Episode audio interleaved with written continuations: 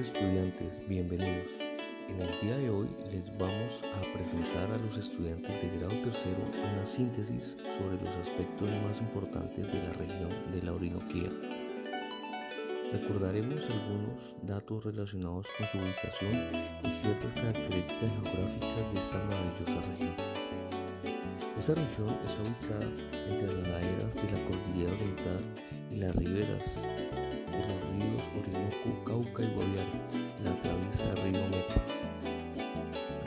clima cálido. Allí se encuentra la serranía de la Macarena, que es una de las reservas naturales de nuestro país, santuario de flora y fauna.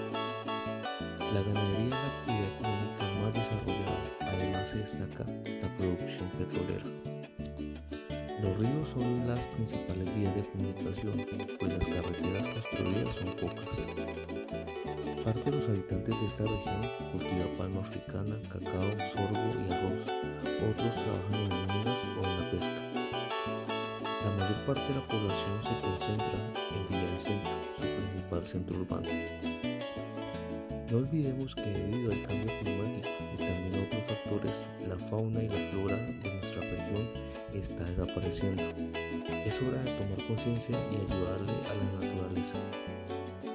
Con esta reflexión yo me despido, para que cada día conservemos las especies animales y vegetales que se encuentran en nuestro municipio.